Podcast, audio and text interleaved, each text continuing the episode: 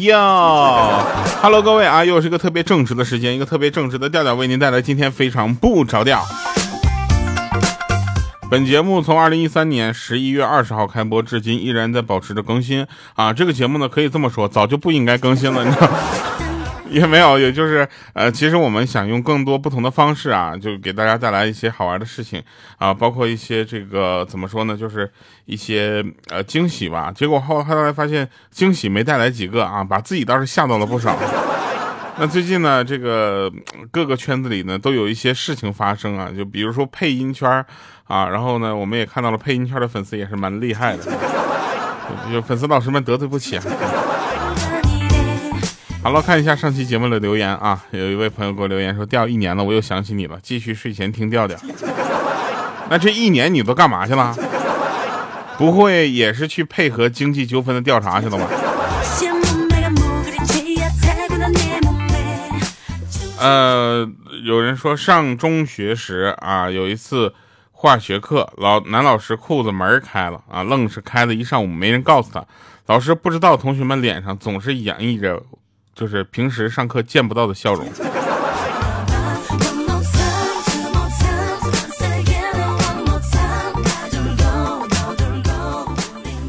还有一位朋友说：“调调啊，我终于追上你了，追了半年多，终于从第一期追到了现在更新啊！这一期我就给你留言了，你的声音很平和温暖，第一次听我就暂停了，然后到了第一期开始重听。”真的很喜欢，最近家里也是事情比较多，所以呢心情比较抑郁。昨天呢，我听到了倒数第十五期的时候，听到了一首你的歌，实在是太好听了，然后就群里吆喝了一声，没想到群里好几个人都在帮我找歌，真的太感动了，爱你们！不是怎么着，你们除了我自己官方的粉丝群，私私底下还有群呢？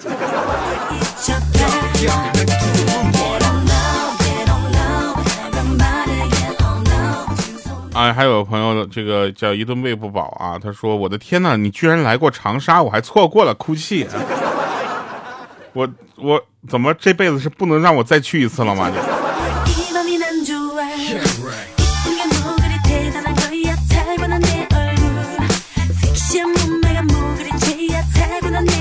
还有一位朋友跟我说：“说我真的梦到过王一博喜欢我，我死活不肯呢。我就想问问，我用什么样的姿势睡才能接上这个梦？”怎么的？拒绝一次不行，还得再接上梦，再拒绝他是吗？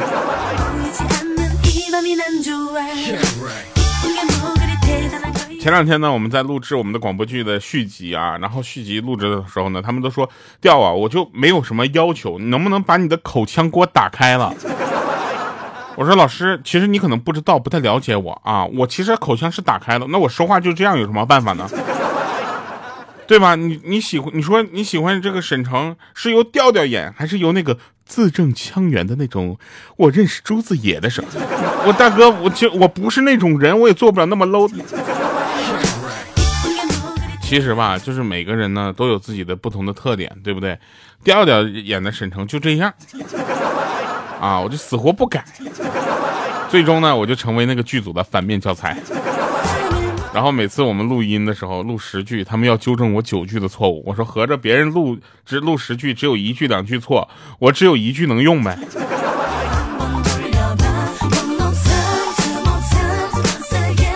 来吧，我们说一下大龄单身狗啊，就找对象。大龄单身狗它难在几个点啊？太大的不愿意下手，太小的不忍下手，太美的不敢下手，太丑的不会下手，太熟的又不好下手啊。还有就是考驾照的事情啊，考驾照朋友们一定要在年轻的时候考，你知道吗？要不然年纪大了再去，你挨骂真的很没有面子。我跟你说。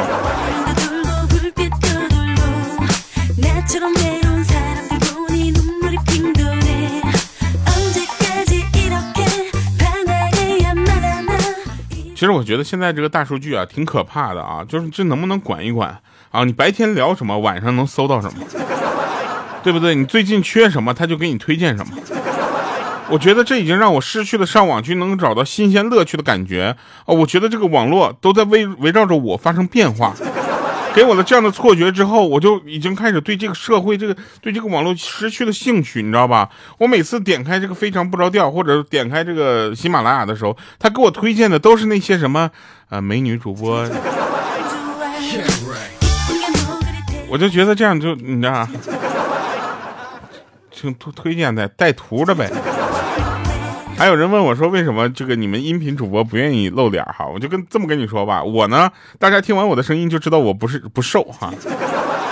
但是有一些女孩子，尤其女主播，你知道吗？你听完她的声音，你会会在她的这个声音上面给加一个特别美的外壳啊。虽然她们也都很美啊，也也没有丑的，但是呢，就是可能跟你那个美就不太一样啊。然后看完之后，你就会失望，你知道吧？这里我们就有个例子，你知道吗？当时呢，莹姐呢也想做一个主播。我们说，莹姐从你的声音来说就不符合。她说怎么了？我的声音跟我的长相差的太多了吗？我说不是，人家都是声音好听，长得难看点，我们都能接受了啊，就就认了。你属于那个长得也不好看，声音也不好听的。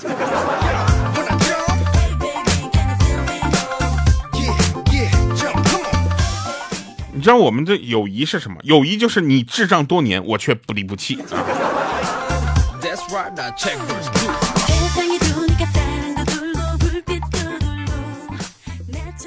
就那天呢，我我上厕所，你知道吗？忽然传来一个女人的声音：“现在人真没素质，上完厕所都不冲的。”我当时我都吓坏了，我说完了，这我这进女厕所了吗？这不是？一会儿我出去，我高高低跟他们说一说，大家好啊。我叫未来，但是又忽然传来一个男人的声音，哎呀，将就着上吧。我究竟在哪儿？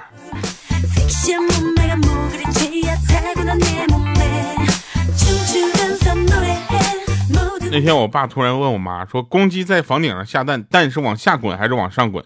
我老妈当时不屑的说：“你傻呀，当然是往下滚了，你家往上滚呢。”这时候，老爸轻蔑的看了他一眼，说：“你才傻呢，公鸡下蛋吗？”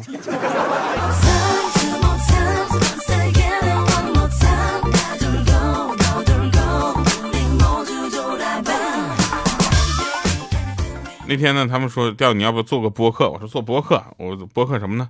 对吧？我就想了半天啊，我也没有什么八卦可以跟大家聊的那么嗨啊。就前两天呢，他们都在聊什么艺人的八卦呀，还有一些什么这个，然后里面又不敢点名啊，又不敢说明白，就说的特别的，就是这个月朦胧巧朦胧吧，啊，隔靴搔痒，一点都不解渴，知道吧？我我觉得这样的话，那我就做一期博客，我给你们把麦麦同事圈里面那些东西全给你读一读。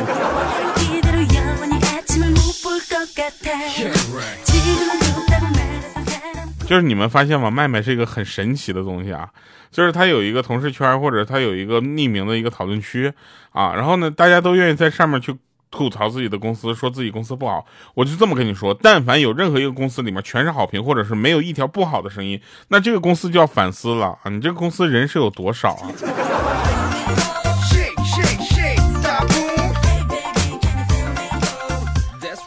我们说一下晚上睡不着，无非有四个原因嘛。第一个就是手手里有部手机，心里啊；第二个就是心里。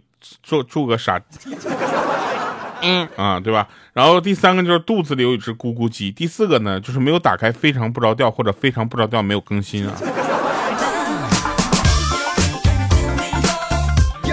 其实我做了一个设想啊，就比如说过了这个月或者下个月啊，然后我们我非常不着调就停止更新了，或者我们就开始做最后一期叫一万期了。你有没有想过，如果真的是这样的话，第二天或者下一？下一次节目再更新就依然没有更新的时候，你们有没有想过我是有多爽？不是我我的生活是有多么的悲悲伤啊！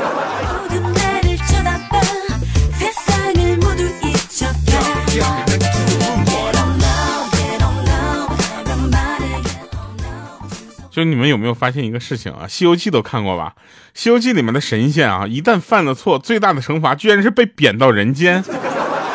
我这人间是有多苦啊？是不是？世界太啰嗦，不分对或错。前两天有个节目改了星星点灯的歌词，我觉得真的是有点过分了啊！他星星点灯的歌词就犀利睿智，就在于他能够把我们的现状和我们一些无奈不没有办法改变的事情，我们去点醒大家。那给我改成了一个什么歌功颂德呢？是吗？那是星星点灯吗？那不是灯灯点星吗？那是。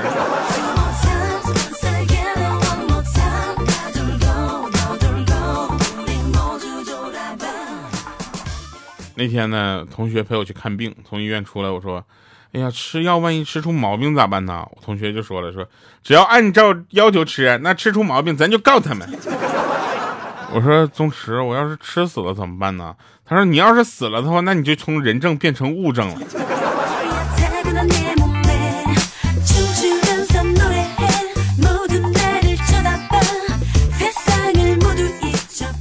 有一天呢，我有个朋友，录音师嘛，叫 J N 啊，然后呢，他是一个非常厉害的，他可能不是最优秀的 rapper，但是他是我心里最优秀的录音师。但是呢，就是我很喜欢让他帮我录音，是因为他很有二次创作的能力啊，尤其像我这种录音就不太好的人。然后他有一天早上，大清早上说，他女朋友问他的一个问题，让他很难回答。我说什么问题？他女朋友那天问我说：“你生日打算送我什么礼物？”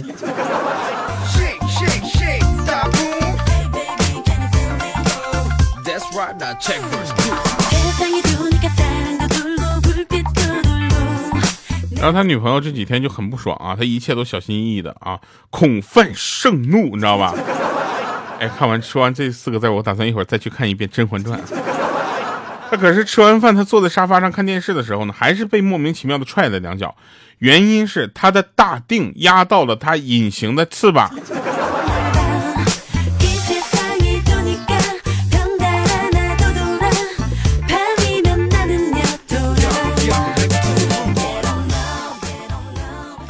就真事儿啊，跟你说，我妈说我最近瘦了啊，让我补一补，然后用炖了两个小时的鸡汤给我下了一碗方便面。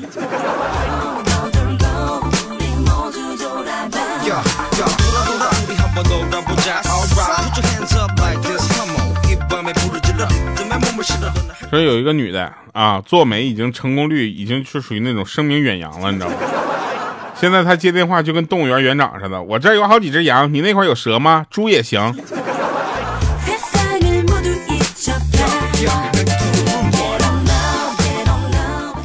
那天老妈数落我说花钱如流水，我说我说我自己视金钱如粪土，结果我爸来了句说呀这咋还养了个化粪池呢？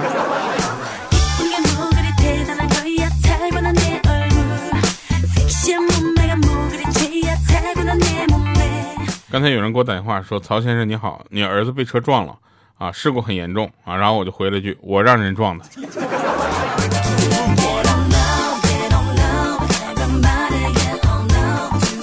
那天呢，有个快递员呢脚脚崴了，我就说：“我帮你把东西送上去吧。”结果去敲门去了，送送上去敲门，然后一个妹子在里面萌萌的说：“你放门口吧，我没穿衣服。”当时我瞬间我智商爆表，我当时我机智的回答说：“我说不行啊，女士要签字啊。”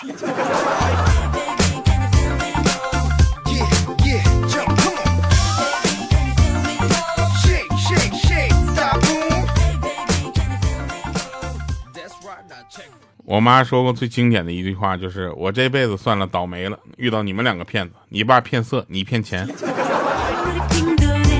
那天有人给我留言，给我笑死了。他说我家是一个民主的家庭，儿子自从小学啊入学小班后，每天早上起床都会哭哭啼啼，不肯吃早饭，不愿意上学。奶奶总是语重心长的劝说，爷爷则一脸无奈的坐着看报。妈妈匆匆的打扫着卫生，我呢，则是挤眉弄眼的哄儿子。最近我们全家开了个会，觉得如此下去不是个办法，最终的结果就是打。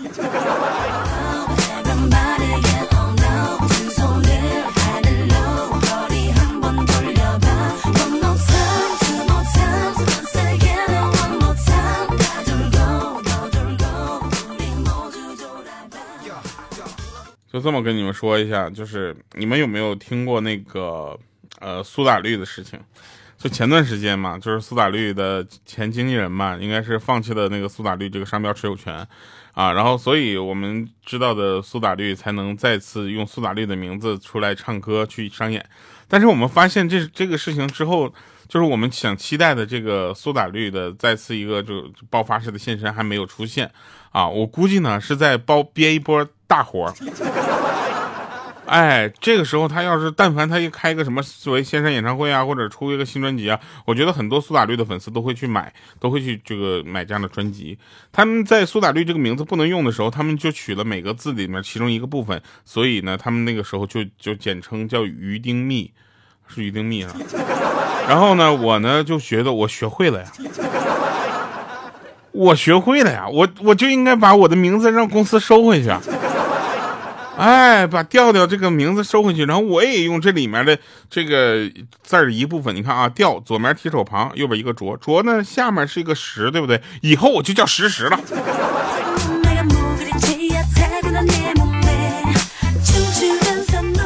然后我也跟公司打官司，但怕什么呢？我怕我们公司法务强队呃法务团队太强大了，给我打赢了，我再赔个几千。都别说几千万，几千块我也受不了。然后呢，就有有一些朋友跟我说，说我的这个《三十而立》非常好听，咱也不知道为什么，就是但凡我是在厕所写的歌，你们都觉得好听也是奇怪。难道厕所是我的福地？下次录节目我也上厕所录一个。好了，以上是今天节目全部内容，感谢收听，下期见，拜拜，各位。一个人来到陌生的地方。曾经我说过要征服一切阻挡，真相太难忘。我第一次喝醉在异地他乡，第一次知道孤单的凄凉。总有人告诉你成功的方向。可是难题总出在你去的路上。想过回家吧，至少那里有张属于我的床。放歌放一半，我爸刚才问我要喝什么酸奶，想了想，随便原味吧。他不会给我买个牛奶让我放酸了喝吧？从闪烁街头。盼不到你的归期，举杯面对一起，曾经一起打拼一起的兄弟，又有多少人选择了放弃？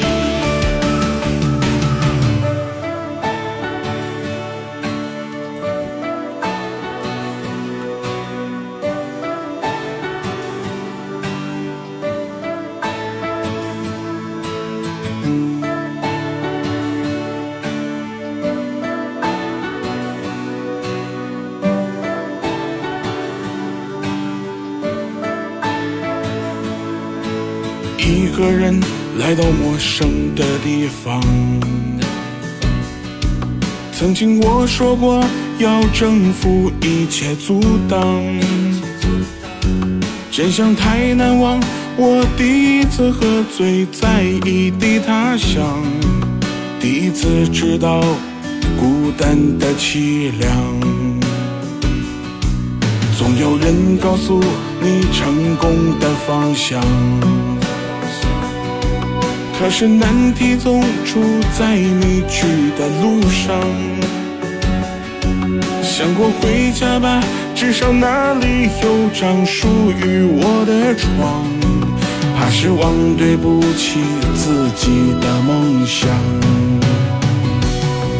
都说三十而立，你在立不住的城市里，霓虹闪烁街头。看不到你的轨迹，